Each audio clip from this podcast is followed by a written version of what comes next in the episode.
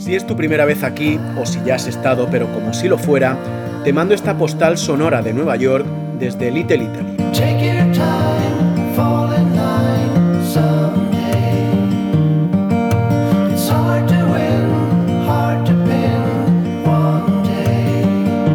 No es habitual andar por Little Italy sin apenas visitantes.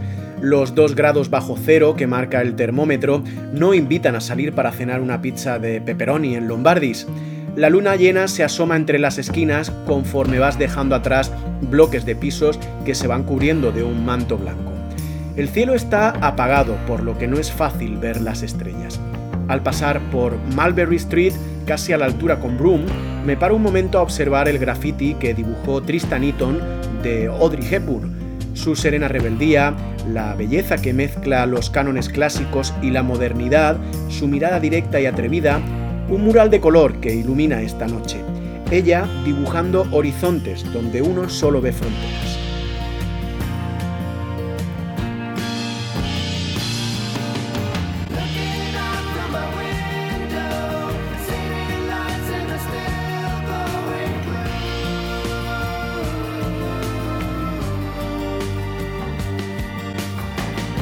Gestionar las emociones aquí es una partida de ajedrez.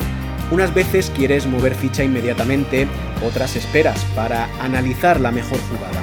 En esta ciudad de reyes y damas, de torres con forma de rascacielos y caballos que cabalgan en las vías del metro, eres peón si no puedes controlarlas. Más aún en noches frías y de luna llena que justifican que a Nueva York también la llamen Gotham.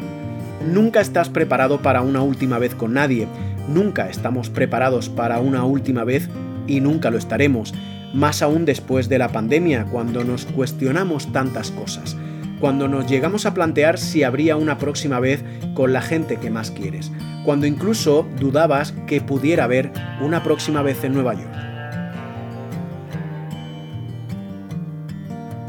Gracias por escucharme, un abrazo desde Nueva York.